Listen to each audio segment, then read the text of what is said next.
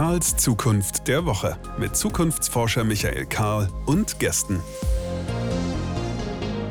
Willkommen zurück, Karls Zukunft der Woche. Für die heutige Ausgabe war mein Team so freundlich, mir ein paar Gummistiefel vor die Studiotür zu stellen. Als kleine Erinnerung daran, dass wir heute über die Zukunft von Landwirtschaft und Agrarökonomie reden wollen. Ob das was mit Gummistiefeln zu tun hat, das ist nochmal eine zweite Frage, die können wir vielleicht im Verlauf des Gesprächs klären. Ähm, vielleicht äh, muss man aber in diesen Zeiten eben klar machen, worüber wir dann eben nicht reden. Also wir wollen jetzt nicht ausschließlich über wild gewordene Treckerfahrer reden.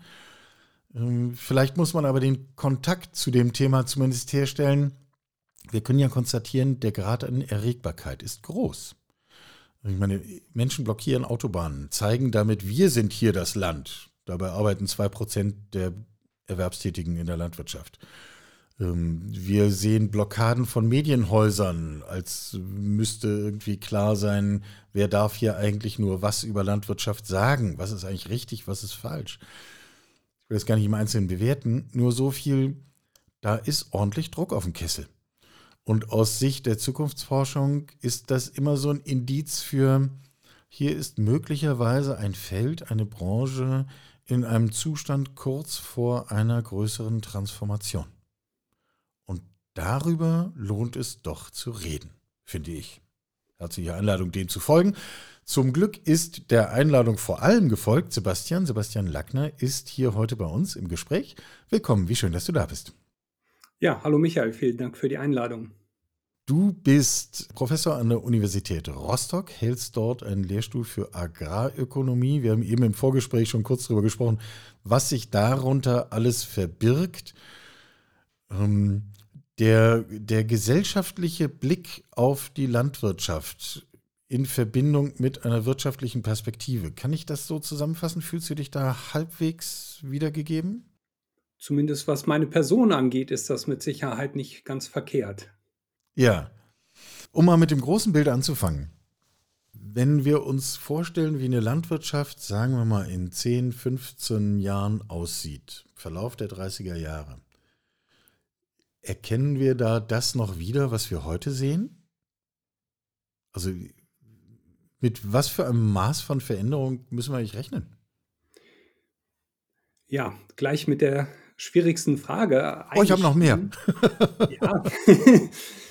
Ist ja auch nicht, ähm, ist ja auch eine sehr berechtigte Frage. Ist eine Frage, die die Gesellschaft stellt, aber auch die Landwirte fragen sich das. Und ich glaube, wenn ich auch jetzt doch wieder ein bisschen auf die, auf die Proteste eingehe, ich glaube, das ist auch die große Unsicherheit, die ähm, viele Landwirtinnen und Landwirte im Moment umtreibt und die auch dazu führt, dass das so ein bisschen explosionsartig jetzt als Frust zur Sprache kommt. Ja, wie kann man sich das vorstellen? Ich bin jemand, der erstmal sehr vorsichtig ist mit Zukunftsprognosen, aber ich könnte vielleicht zumindest mich an das Thema herantasten, indem ich überlege, was haben wir für große Trends, die yeah. weitergehen.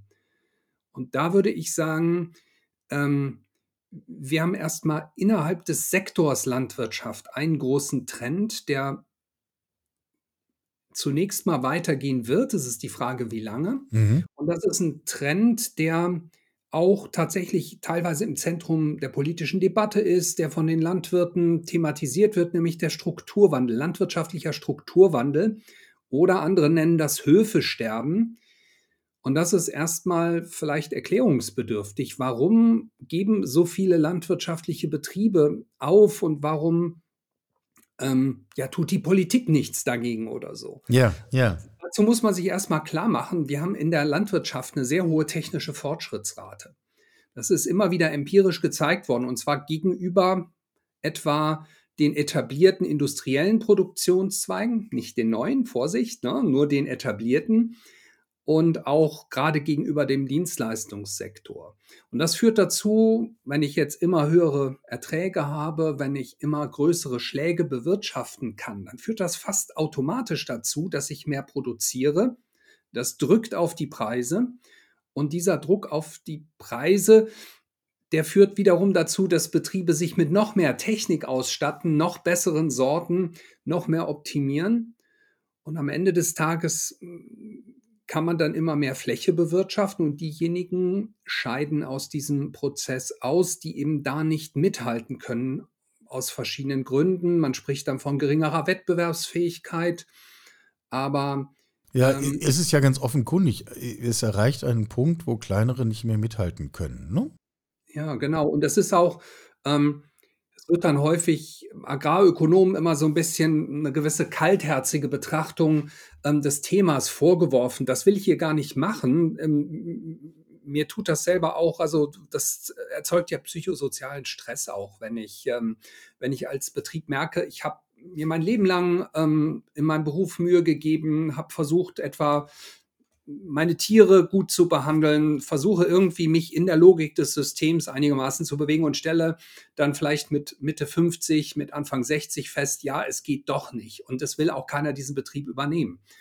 Und das ist eben etwas, erstens mal, ich kann den Frust verstehen. Zweitens mal, ich habe sehr viel Sympathie für kleine Betriebe. Das ist hier gar nicht der Punkt. Trotzdem muss man ja das Phänomen erstmal ganz klar beschreiben, wie es ist. Und deswegen fange ich mit dem Phänomen auch an, weil das ein quasi eine tektonische Bewegung in der Landwirtschaft ist. Das ist nichts, was man mit Agrarpolitik großartig aufhalten kann.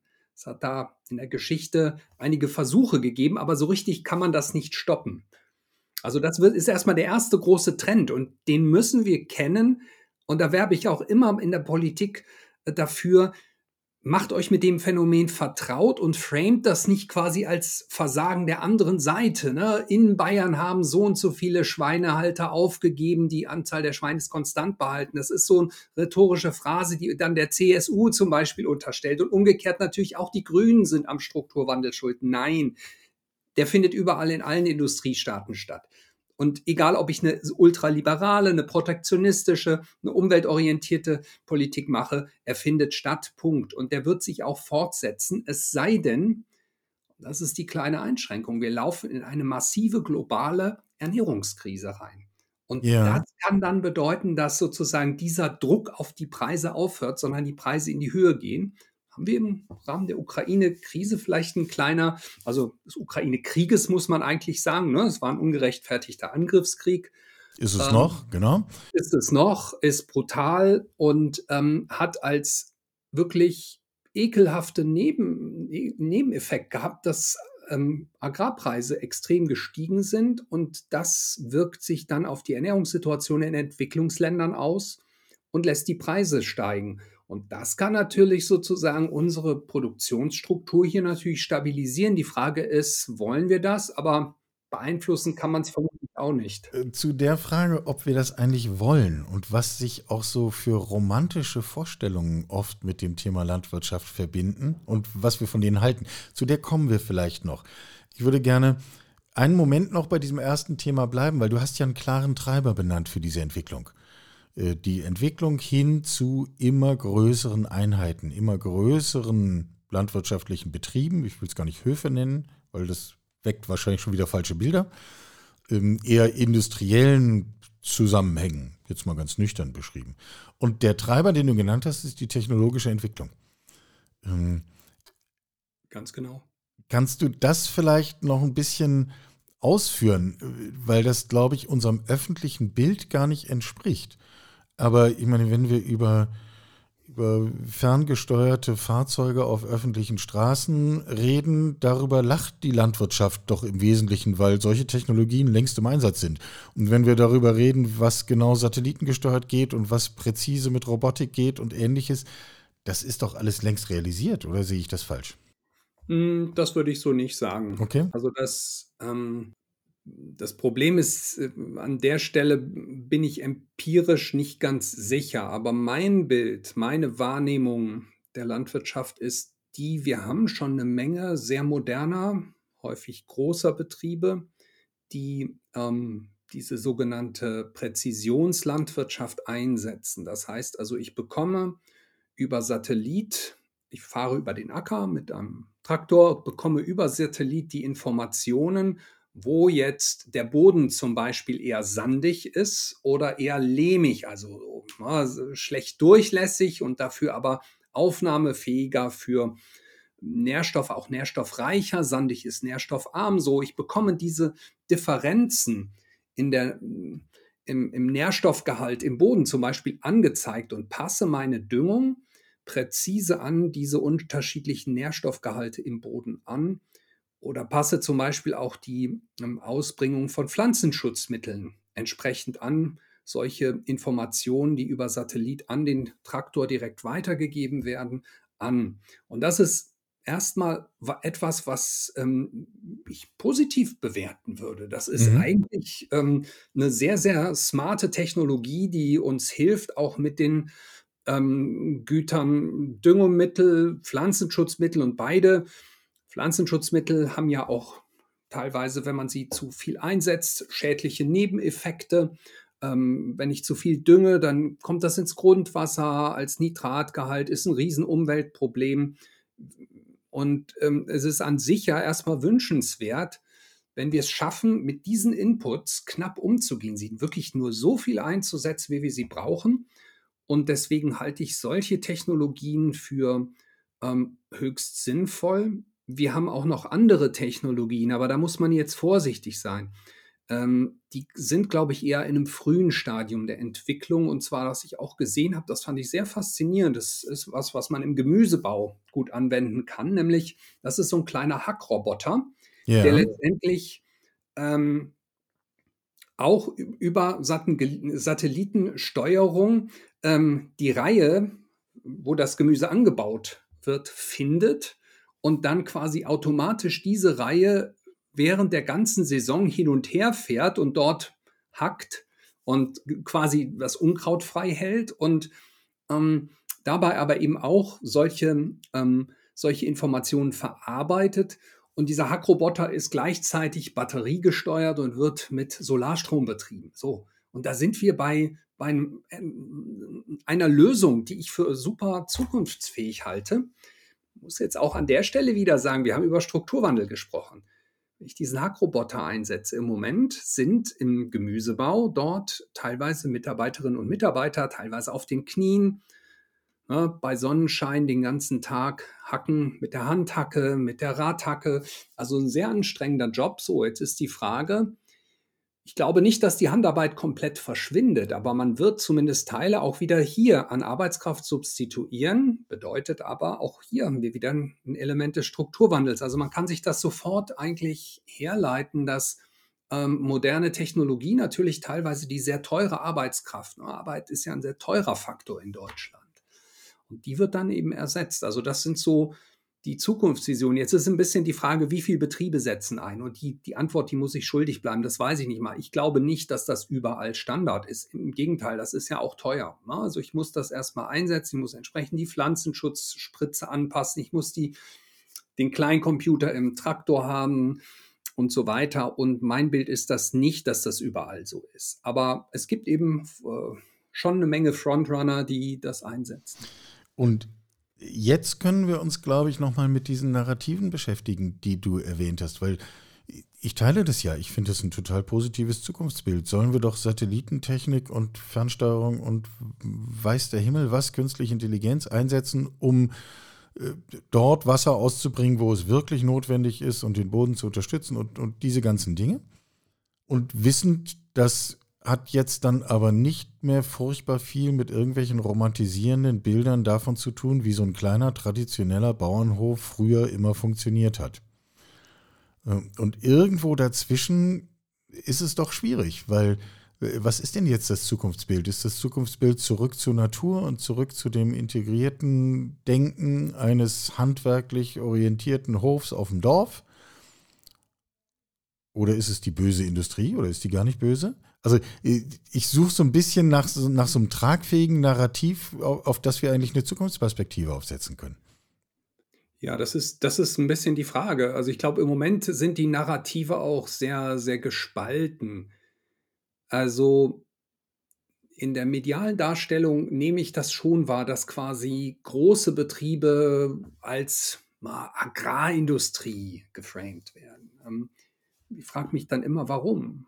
Also ihr, ihr profitiert eigentlich alle davon. Also bestimmte Güter wären auch nicht so preiswert, wenn wir nicht auch zumindest einen gewissen agrartechnischen Standard auch in den meisten Industriestaaten haben. Aber Deutschland ist da eben auch relativ weit vorne, das muss man auch sagen. Wir sind etwa bei Raps oder bei, bei Getreide habe ich mir das genau angeguckt. Da sind wir wirklich auch ertragsmäßig relativ weit vorne und ähm, wir sind sehr kapitalintensiv, eine sehr kapitalintensive Landwirtschaft, die wir hier betreiben. So, ich würde das jetzt nicht irgendwie als positiv oder negativ framen, sondern ich würde einfach sagen, ähm, wichtig ist ja, dass die Landwirtschaft Arbeitsverhältnisse und Arbeitsplätze hat, die erstmal für die Menschen, die dort arbeiten, ähm, nachhaltig sind. Nachhaltig in dem Sinne, ich kann damit Geld verdienen, ich kann damit meinen Lebensunterhalt bestreiten. Das ist erstmal ganz simpel, aber dann eben auch solche Dinge, und das ist eben leider auch nicht immer eine Selbstverständlichkeit, habe ich zum Beispiel ganz normal mal Jahresurlaub, habe ich Fortbildungen, habe ich die entsprechenden Arbeitszeiten plus Arbeitspausen, das sind ja auch so, sozusagen, wie gestalte ich die Arbeitsverhältnisse, ganz, ganz wichtig. Es gibt da Betriebe, die machen das ganz, ganz professionell, ganz modern. Es gibt Betriebe, Halleluja, ähm, da ist Luft nach oben. Und das sind so Dinge, und da würde ich eben sagen, ich glaube, wenn ein Betrieb ökonomisch gut aufgestellt ist, dann kann der das gewährleisten. Ich glaube aber auch kleine Betriebe können das schon auch gewährleisten. Ich glaube, da hängt viel auch einfach mit der Unternehmerpersönlichkeit zusammen. Und ich will umgekehrt auch nicht das, das Bild verbreiten, dass es jetzt nur die Technisierung ist. Ich kenne auch Gemüsebaubetriebe. Im Gegenteil, da wird sehr viel mit Hand gearbeitet. Aber auch da ist sozusagen der Spirit da. Wir, erstens mal, wir produzieren hochwertiges Gemüse. Wir geben uns technisch Mühe, machen das, machen das jetzt nicht mit dem Hackroboter. Ne? Das muss, muss auch nicht überall dann die Lösung sein. Aber auch da muss ich ja gucken, gerade wenn ich dann Leute habe, die viel zum Beispiel manuell hacken, die, die, ähm, die Ernte von Hand machen oder sowas. Ne? Bei der, gerade in den Ernteprozessen habe ich ja unheimlich viel auch technisiert, bei auch gerade bei größeren konventionellen Gemüsebaubetrieben. Da läuft viel automatisch ab.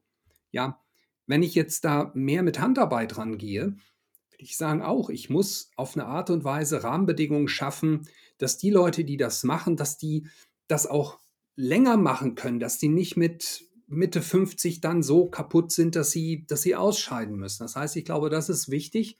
Und das bedeutet aber eben auch, für Romantisierung ist da kein Platz, sondern ich muss mir auch einfach selber, wenn ich einen Betrieb leite, überlegen, ist das zukunftsfähig? Wenn ich einen Milchviehbetrieb übernehme oder ich möchte vielleicht, dass die nächste Generation den übernimmt, da muss ich ja überlegen, ist dieser Betrieb auch so aufgestellt, dass ich mir im Sommer oder im Herbst oder wann auch immer ähm, mal Melker kommen lassen kann, der sozusagen die Herde dann für drei, drei Wochen mal managt und ich selber einfach mal in den wohlverdienten Jahresurlaub gehen kann. Ich glaube, junge Leute haben diese Wahl. Die, haben, die können überlegen, mache ich den Betrieb weiter oder nicht. Und die, mhm. die jungen Leute, die kriege ich nur überzeugt, wenn einfach klar ist, diese Standards, die in unserer Gesellschaft akzeptiert sind, die auch total wichtig sind. Ne? Also der Jahresurlaub, das ist eigentlich etwas, was ganz vielen Menschen, ähm, ganz viele Menschen genießen das sehr so. Das ist ein, eine Errungenschaft unserer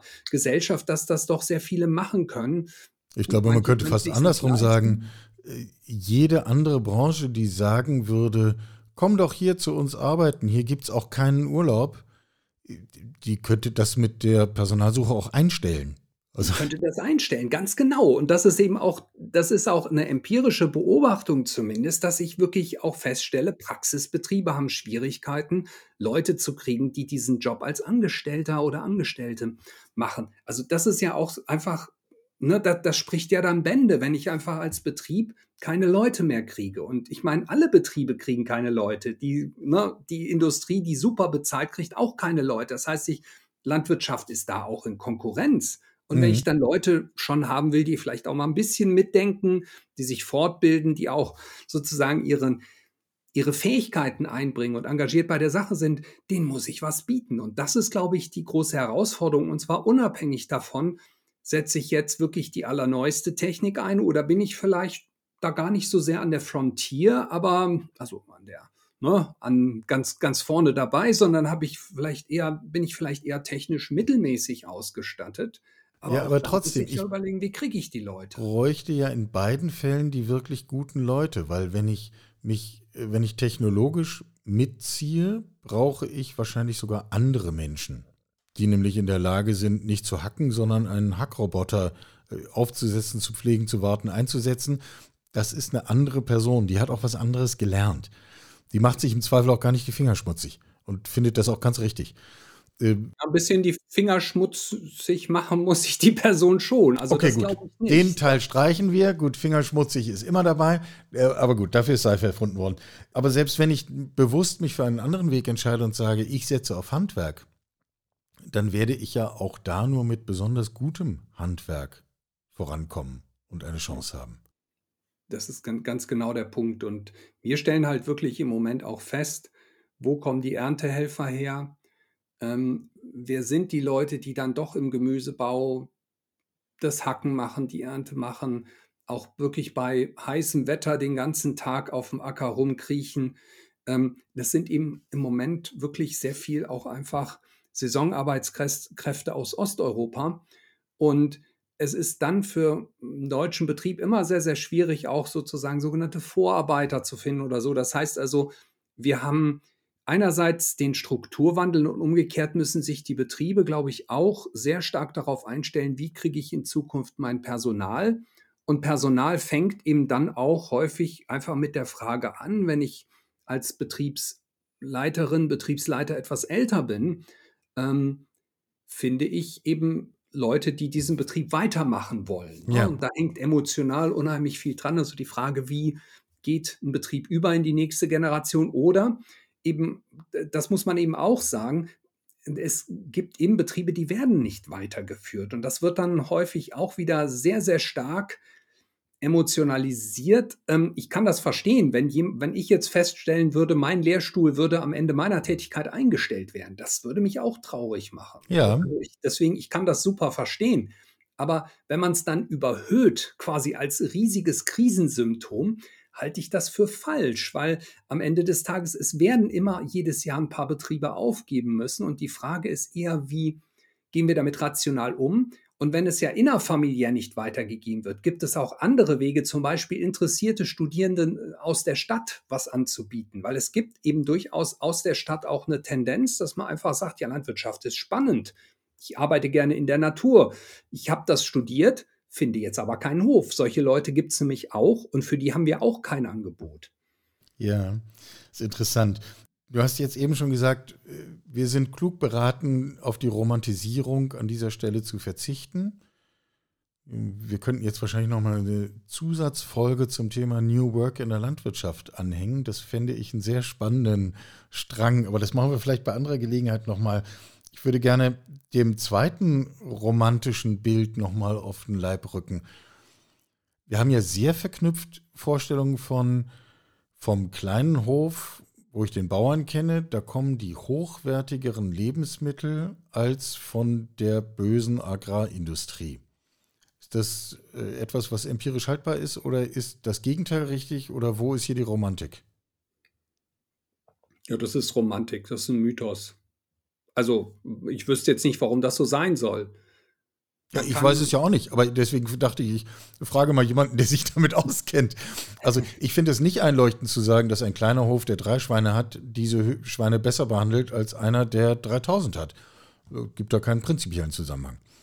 Ich sehe da auch keinen Zusammenhang. Es ist eher, glaube ich, im Gegenteil so, ähm, dass ich schon, wenn ich eine gewisse Größe habe, vielleicht zum Beispiel Tierwohlstandards besser in meinen Stall integrieren kann. Also wenn ich einen neuen Stall baue, dann bin ich in der Lage zu gucken, was gibt es im Moment an technischen Änderungen, dass ich den Stall so ausgestalte, dass die Tiere sich da wohlfühlen und ich bin auch eher in der Lage, mich mit Qualitätsparametern genau auseinanderzusetzen. Das schließt nicht aus, dass ich auch kleine Betriebe habe, die gute Qualität produzieren. Aber es ist nicht, das ist keine Frage von groß gegen klein. Gut, also streichen wir auch hier das Romantische aus unserem Bild. Das hilft ja vielleicht auch ein bisschen nüchterner drauf zu schauen. Ähm, wenn ich eine Annahme treffen sollte, würde ich sagen, dass wahrscheinlich die klimatischen Veränderungen, die wir ja als Menschheit selber auf den Weg gebracht haben, wahrscheinlich zu den größten Herausforderungen der Landwirtschaft gehören. Ähm, wenn sich Feuchtigkeit anders verhält, wenn Wassermengen anders sind, wenn Pflanzen andere Temperaturen, wenn, wenn, wenn, wenn, wenn, wenn, wenn, wenn. Und wahrscheinlich ist Landwirtschaft sowohl in einer Täter- als auch in einer Opferrolle in dieser ganzen Angelegenheit. Vielleicht frage ich mal ganz schlicht, hast du das Gefühl, dass es für dieses Thema ein ausreichendes Bewusstsein im gesamten landwirtschaftlichen Raum gibt? Ich würde schon sagen, also ich glaube, bei Praktikern ist das Thema schon wichtig. Könnt jetzt nicht für jeden Praktiker meine Hand ins Feuer halten, aber das ist ja in der sonstigen Gesellschaft auch so, Ja, dass ja. wir auch in der sonstigen Gesellschaft auch diese, diese oder jede Meinung haben zum Thema Klimawandel. Wir haben ja angefangen auch mit der Frage, wie könnte eine Landwirtschaft 2030 aussehen? Ich habe jetzt als ersten großen Trend Strukturwandel und Änderung der Arbeitsverhältnisse Ja. beschrieben. Zweiter großer Trend, und darüber reden wir jetzt gerade, sind Umweltveränderungen. Ich gehe gleich auf das Thema Klimawandel ein, weil das tatsächlich so ein bisschen so eine, ja, so ein Januskopf ist, ne? Also mit Ja. zwei Seiten. Also das hast, hast du ganz richtig beschrieben, aber ich will nochmal darauf hinweisen, es gibt eine ganze Reihe noch weiterer größerer ähm, Umweltkrisen, die wir auch eigentlich in den Griff kriegen müssen und die uns auch in den 20ern und wahrscheinlich sogar auch noch in den 30ern beschäftigen werden. Und das ist eben die Krise der Artenvielfalt. Das ist quasi die Schwesterkrise des Klimawandels. Auch eine sehr große Krise, auch die Landwirtschaft mittendrin. Ähm, und wir haben neben diesen zwei Großkrisen auch lokal immer wieder Probleme mit einer Ressourcenschonung, also mit zum Beispiel, wie gehen wir mit Wasser im landwirtschaftlichen Raum, in den Agrarökosystemen um, wie ist unsere Nährstoffbilanz, das ist auch noch eine weitere, no, ich würde schon sagen, größere Krise, die ist nicht so ganz global, ähm, aber das ist, gehört auch zum Umweltkomplex im Weiteren dazu. Das heißt also, wir werden uns mit dem Thema Umwelt auch in den nächsten Jahren mit Sicherheit beschäftigen müssen. Es ist ein bisschen die Frage, ähm, welche Politik, welche Rolle Politik da spielt, aber erstmal vielleicht auf das Thema Landwirtschaft. Ich glaube, mh, es ist tatsächlich so, Landwirtschaft ähm, muss viel, viel stärker mit Extremwetterereignissen umgehen.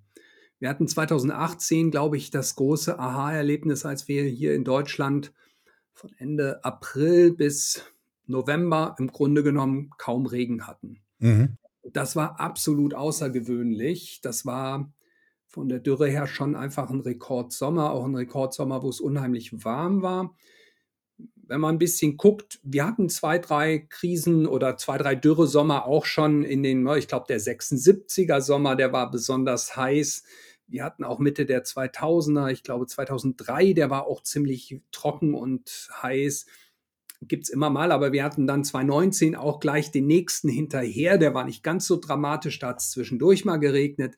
Aber insgesamt stellen wir fest, Landwirtschaft muss mit ähm, in der Produktion mit Extremwetterereignissen umgehen, muss auch damit umgehen, dass es tendenziell die, die, die, die Temperatur hier ansteigt und dadurch neue Schädlinge reinkommen, es kommen neue Pflanzenkrankheiten rein. Das ist das nächste Problem. Das heißt, die Praktiker sind einerseits Opfer des Ganzen oder ja, Opfer klingt eben auch jetzt wieder so, äh, so passiv. Ähm, sie müssen damit umgehen und Ja. das merken viele Praktiker und umgekehrt trägt Landwirtschaft und Landnutzung, beziehe mich hier auch auf die Systematik der Emissionsmessung des Umweltbundesamtes, also der Sektor Landwirtschaft und der Se Sektor Landnutzung und Landnutzungsänderungen, die tragen ungefähr 12 Prozent zu den deutschen Emissionen bei. Das heißt also, Landwirtschaft ist auch Teil der Ursache und muss eben auch gucken, wie können wir da einsparen. Absolut. Wenn du sagst 12 Prozent, dann liegt das ja zum Beispiel über Mobilität, was viele Menschen, glaube ich, äh, ganz weit vorne vermuten würden an dieser Stelle.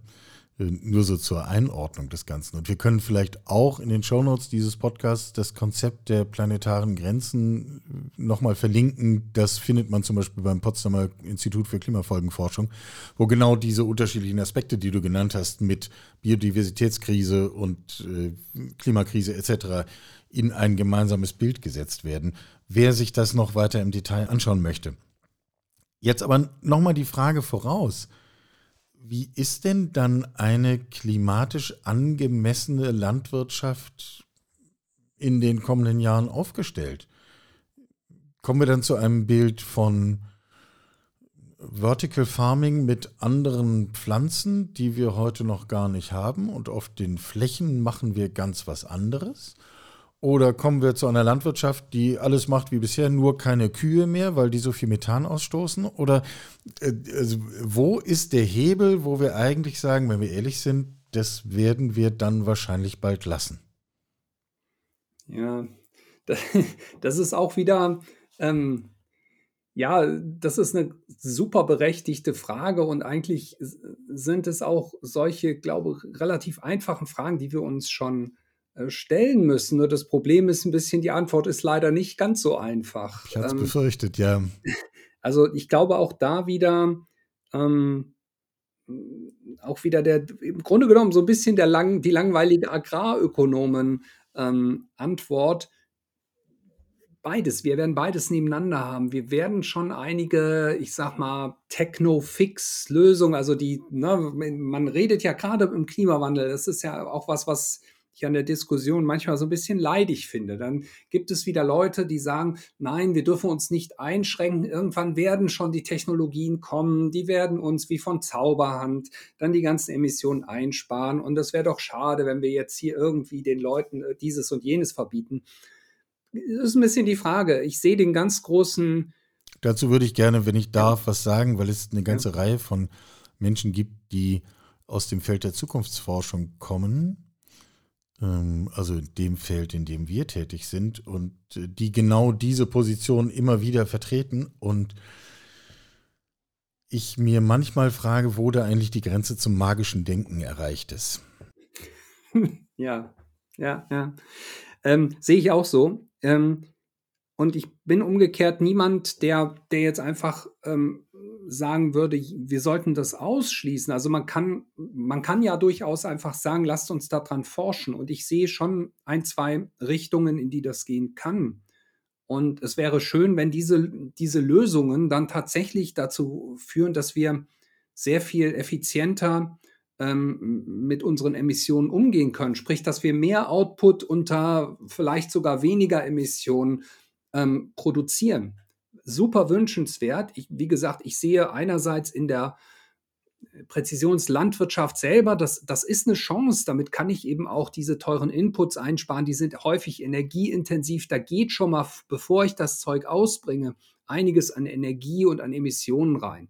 So, der nächste Punkt, über den wir sicherlich nachdenken können, In-vitro-Fleisch.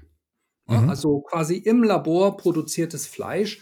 Ähm, einfach sagen können, ja, vielleicht ist es ja möglich, wenn wir irgend, auf irgendeine Art und Weise tatsächlich über erneuerbare Energien Stromüberschüsse haben. Das muss dann eben in einem Umfeld sein, wo vielleicht viele Windräder sind.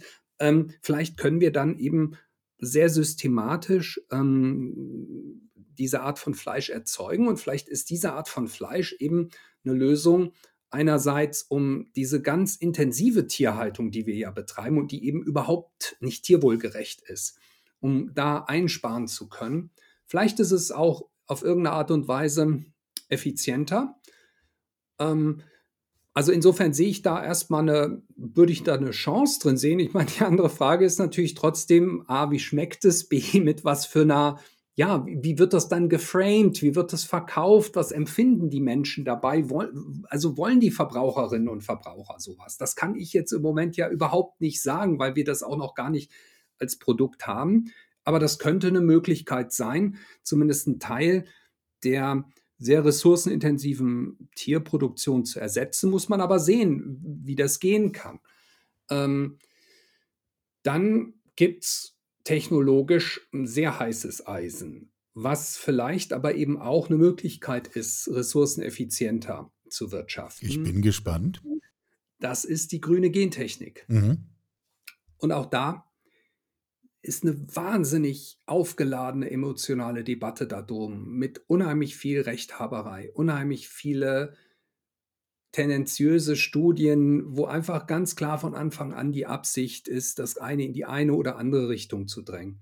Ich glaube, es gibt zwei Dinge, die man festhalten kann und wo ich auch die Kritiker verstehe. Ne? Also ich bin so ein bisschen dazwischen. Ich war, war sehr viele Jahre selber, auch als ich jünger war, sehr, sehr kritisch gegenüber der grünen Gentechnik. Mhm. Mhm. Geht mir und, ähnlich. Und es ist, glaube ich, erstmal so, dass wir hier ganz große Konzerne haben, die quasi globale Marktmacht haben und diese Sorten jetzt entwickeln sollen. Das erzeugt Skepsis. Und wir haben eben auch schon erlebt, es gab sozusagen in den 90er, 2000ern das sogenannte Terminator-Gen. Ein Gen, was eingebaut wurde, was die Pflanze nicht mehr fruchtbar gemacht hat für die nächste Generation. Ja, wenn ich sowas als globaler Konzern einführe, ich meine, es ist doch klar, irgendwann wird das offensichtlich und es ist klar, wofür setze ich Gentechnik ein, nämlich für etwas, was einfach nur meine Marktposition absichert. Und das, ich meine, das ist nicht zukunftsfähig. Und es ist völlig klar, dass ich hier, und das hat eben, glaube ich, für sehr viel, sehr viel Ärger, sehr viel Skepsis geführt. Und dies, gegen diese Skepsis kommen wir im Moment überhaupt nicht an. Aber ich will darauf hinweisen, das, was mich eigentlich als Student, auch als ich, als ich eben im Studium mich damit auseinandergesetzt habe, was mich immer skeptisch gemacht hat, war ja die Geschichte, ich habe genetisches Material, was man damals, als ich studiert habe, ja noch überhaupt nicht verstanden hat. Wir konnten ja gar nicht so genau sagen, wo in der DNS oder DNA ist jetzt welche Funktion angesiedelt. Dann hieß es, man muss auf acht, an acht verschiedene Stellen zugreifen, um diese und jene Reaktion zu haben. Aber wie ist die Interaktion dieser acht Stellen? Wir haben es nicht verstanden. Wir schießen irgendein genetisches Material in den Zellkern rein und das soll jetzt irgendwie gezielte wissenschaftliche Vorgehensweise sein. Und da habe ich dann auch gesagt, ja, komm, hör mal Leute, das ist aber noch nicht so zukunftsfähig. Da haben wir in den letzten 20, 25 Jahren wahnsinnige Fortschritte gemacht. Inzwischen haben wir viel mehr verstanden. Wir können hier gezielter vorgehen. Und das ist das, was mich eben, weswegen ich glaube, dass diese Technologie vorteilhaft sein kann, ist, ich kann natürlich auf, ähm, ich kann auf neue Schaderreger reagieren mhm. und damit eben den Einsatz von Pflanzenschutzmitteln einigermaßen in Grenzen halten. Ich kann auf Dürre-Toleranz züchten. Ich kann auf bestimmte im Ökolandbau bestimmte Krankheitsprobleme reagieren, die ich im Moment gar nicht so richtig gelöst kriege. Also ich habe eine Menge Optionen. Ja, ich und habe, das sehe ich einfach als Chance. Ja, ich habe selber auch so eine Vergangenheit einer sehr skeptischen Haltung und ich habe dann zwei Dinge verstanden oder jedenfalls glaube ich, sie verstanden zu haben. Ich mache sie mal gerade transparent und mal sehen, ob es vor deinen Augen Bestand hat. Ähm, das eine ist der Gedanke, auch klassische Zuchtverfahren sind Veränderungen des genetischen Codes. Sie sind nur sehr viel ungesteuerter. Ja. Also insofern so reden wir über eine Präzision, die wir heute haben, aber nicht über ein grundsätzlich verändertes Vorgehen. Und das Zweite ist, Zuchtverfahren brauchen relativ lange. Und mir scheint es so zu sein, dass wir diese Zeit nicht haben, um unsere landwirtschaftlich genutzten Pflanzen an die veränderten klimatischen Bedingungen anzupassen. Und dann vor dem Hintergrund scheint mir ein anständiger, verantwortungsvoller Umgang mit grüner Gentechnik ja quasi unabweisbar. Ja, ja, das äh, würde ich, würd ich auch an der Stelle wirklich nochmal unterstreichen. Ähm, uns läuft, glaube ich, bei bestimmten Umweltveränderungen die Zeit davon. Also ich kenne einfach ein, ein großes Problem im Ökolandbau. Und ich komme jetzt hier mit bewusst auch mit Ökolandbau, weil Verbraucherinnen und Verbraucher konsumieren bewusst Ökoprodukte, weil sie sagen, das ist gentechnikfrei. Wir züchten im Moment in der, in, im, auch im, auf, im Ökolandbau teilweise auf eine Art und Weise, wo man, ähm, wo man äh, spaltbares Material in einen Pflanzenbestand einführt und dann einfach guckt, an welcher Stelle sind die Mutationen aufgrund der radioaktiven ähm, Strahlung, ähm, wo im Feld sind die Mutationen so gestaltet, dass ich da eine Pflanze habe, die ich weiterentwickeln will. Und ich meine, ja klar, natürlich, das kann man so machen. Ähm, ich glaube, niemand ist da jetzt dran gestorben, also soweit ich weiß zumindest. Ist aber, nicht dokumentiert, äh, ja. Aber ich meine, der Punkt ist doch an der Stelle, ähm, ist das jetzt das Leitbild, weswegen man gegen einen sehr präzisen Eingriff in die DNS-Pflanzenmaterial ist und sagt, ich führe hier gezielt eine, eine Veränderung hervor, die mir ja auch bei der Umweltherausforderung hilft und die mir auch ähm, für einen effizienten Ressourceneinsatz hilft. Also insofern, das ist ein Punkt, ich denke, da, da stimmen im Moment die Proportionen in der Debatte nicht so. Ich will noch einen, eine Sache nachschieben. Ich habe mich jetzt relativ ähm, ja positiv dazu geäußert und ich denke auch, wir, wir brauchen alle Methoden, um mit den starken Umweltherausforderungen umzugehen. Es gibt schon einschränkende Dinge, die man hier wirklich sagen muss. Ich glaube, große Konzerne, große Saatgutkonzerne haben hier wirklich, und das hast du ja, du hast es ja gerade selber auch gesagt, verantwortungsvoll. Ich glaube, ähm, wir brauchen einen verantwortungsvollen Umgang mit den Ergebnissen dieser Züchtung, auch mit den Züchtungszielen. Ich glaube, die großen Saatgutkonzerne müssen den Beweis erbringen, dass man hier mit Züchtung gesellschaftlich auch erwünschte Effekte erzielen kann, also positive Umwelteffekte.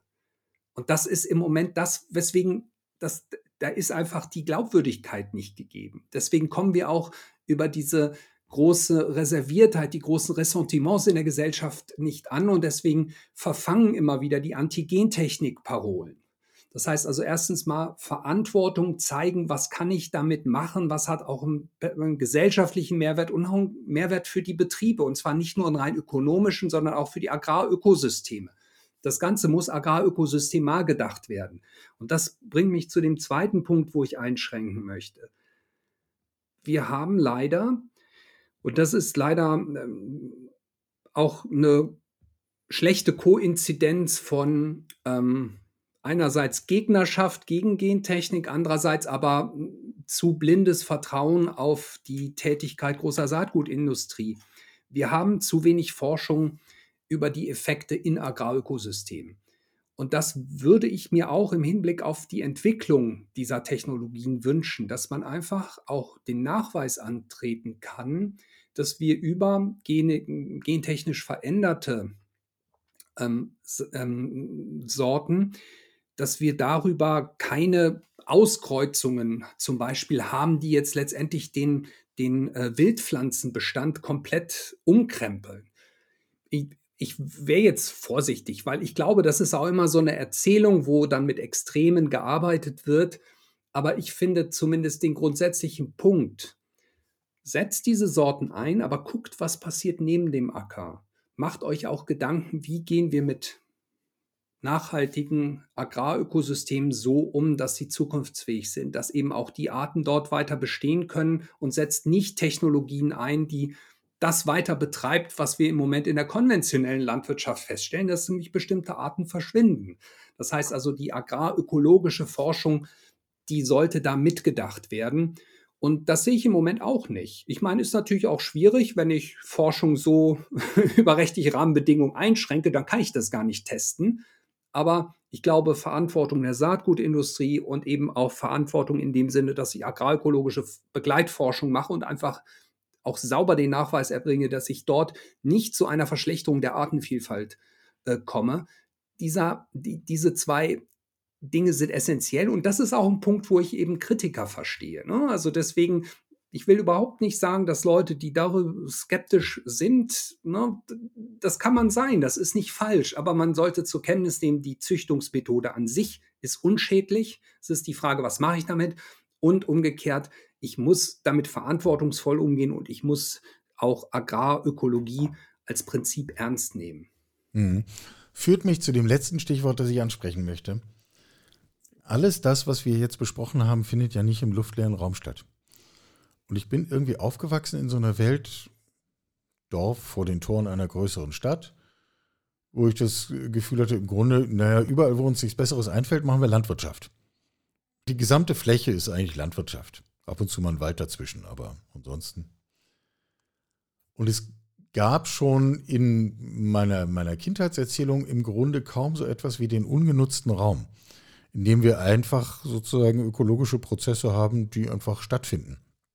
Es gab auch keinen Menschen, der sich um Flächen gekümmert hat, so wie sich der Förster um einen Wald kümmert. Nämlich zu gucken, was habe ich hier eigentlich für ein Ökosystem und was kann ich eigentlich tun, damit es diesem Ökosystem einen Tick besser geht, damit es gedeiht.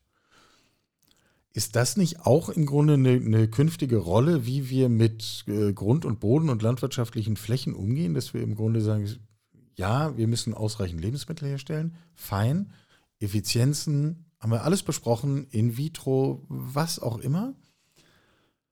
Ähm, und eigentlich können wir auch jemanden beauftragen, sich einfach darum zu kümmern, dass wir Flächen der Natur zur Verfügung stellen. Für das, was da sonst noch alles passiert. Oder ist das jetzt wieder die nächste romantische Erzählung? Ja, ich meine, vielleicht ist es eine romantische Erzählung, keine Ahnung. Ich würde es eher vielleicht als Vision sehen. Und das ist eine Vision, die ich teile. Mhm.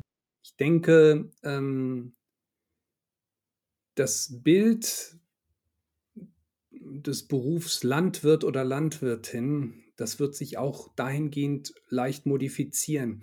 Ich will allerdings einschränkend sagen, wir brauchen eigentlich beides. Wir brauchen funktionierende Ökosysteme. Wir brauchen weiterhin auch die Produktion. Also wenn ich jetzt, jetzt in den nächsten paar Minuten so ein bisschen über die Frage, wie gehen wir mit Landschaft um, ja. rede, heißt das nicht, dass das sozusagen Produktion ausschließt, sondern wir brauchen beides nebeneinander. Also es ja. ist per se nicht schlecht, wenn wir auch, wenn wir hohe Erträge haben. Das muss nicht schlecht sein, wenn sie so erzielt wurden, dass sie in einem vernünftigen Verhältnis zu Inputs stehen.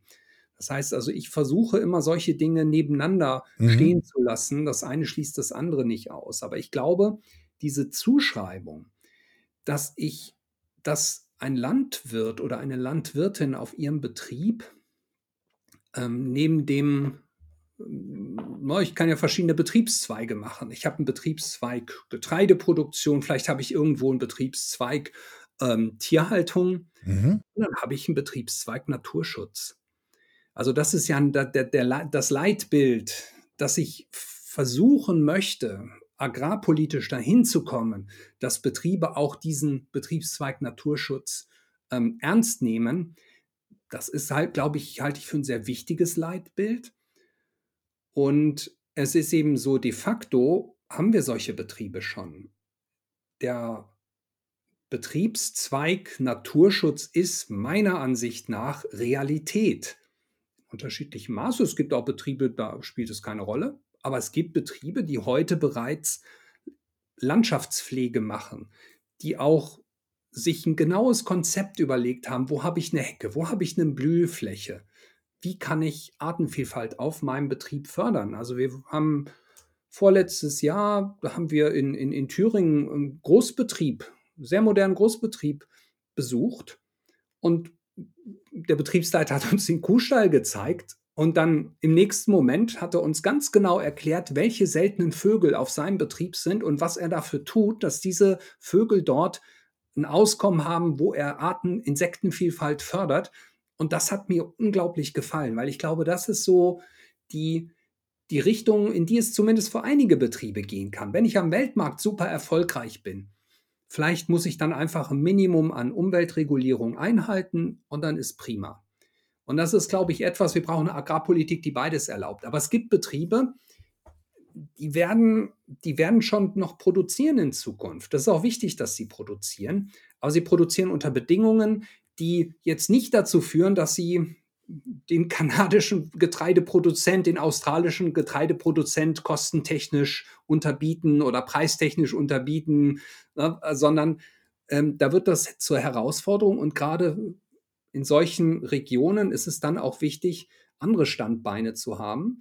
Und für die Menschen, die im ländlichen Raum wohnen, ist das ja auch wichtig, dass die Landschaft sozusagen, ne, dass ich nicht irgendwo eine Getreidewüste vor mir habe, sondern dass ich eine Landschaft habe, in der ich mich vielleicht gerne aufhalte. Und das heißt also, ähm, die Art und Weise, wie wir mit Landschaft oder mit Agrarökosystemen umgehen, die ist extrem wichtig. Und ich glaube, wir werden in Zukunft den Agraringenieur und den Umweltingenieur näher zusammenbringen. Man wird sehr viel stärker auch über solche Umweltfragen äh, Bescheid wissen, hoffentlich. Das ist auch eine Hoffnung. Wir versuchen in Rostock mhm. in diese Richtung auszubilden. Ich weiß auch ganz viele andere Agrarstandorte in Deutschland tun das ganz genauso.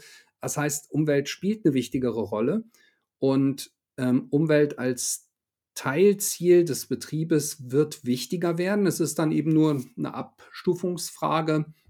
Und es ist auch die Frage, inwieweit wir das agrarpolitisch wollen und unterstützen. Also ich meine, wir haben jetzt es bis hierher geschafft, ohne das Wort Subvention in den Mund zu nehmen. Aber es liegt ja auf der Hand, wenn wir ohnehin so viele öffentliche Mittel in diesen Sektor bringen, äh, dann ist ja die Gestaltungsfrage, woran knüpfen wir das? Und dann wäre das ja ganz einfach zu sagen, das ist doch ein ganz valides Ziel, an das sich dann auch äh, öffentliche Förderung knüpfen kann. Ganz genau. Also das ist etwas, die, ähm, die Wirtschaftswissenschaften sprechen hier von Korrektur von Marktversagen. Wenn ich Umweltziele in der Bepreisung meiner Produktion nicht berücksichtige, dann ist das ein so, sogenannter externer Effekt. Andere müssen für diese Umweltprobleme dann ähm, kostenmäßig ähm, aufkommen.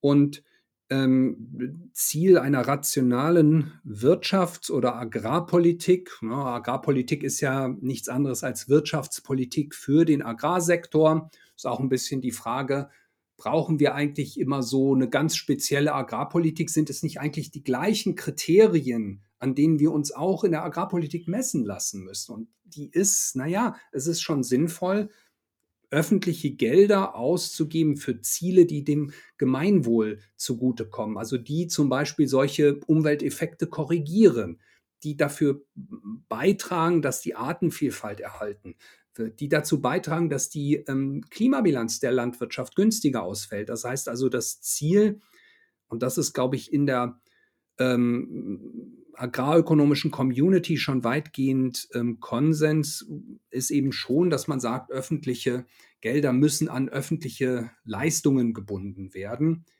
Wo man dann eher so ein bisschen diskutieren kann, ist natürlich, was kosten die einzelnen Leistungen? Und da kann man natürlich auch manchmal gucken, naja, geben wir auch für das richtige Geld aus? Und es ist manchmal auch nicht so leicht, solche Förderprogramme aufzusetzen. Also ganz einfach ist es hier auch nicht, aber das Prinzip ist schon klar. Also das haben Sie auch sehr treffend charakterisiert. Und für die Ausarbeitung der entsprechenden Förderprogramme gibt es mit Sicherheit andere Fachpodcasts, die sich zu hören lohnen. Wir haben eine lange Liste von Themen, die wir nicht diskutiert haben. Ich freue mich jetzt schon auf die Gelegenheit, alle diese Themen dann äh, in anderem Setting vielleicht nochmal zu vertiefen. Vielleicht haben wir aber heute zumindest eine Grundlage dafür gelegt, was eigentlich Elemente von einem tragfähigen Bild der Landwirtschaft der Zukunft sind. Ähm, ich fand das ebenso angenehm wie inspirierend. Sebastian, ganz herzlichen Dank.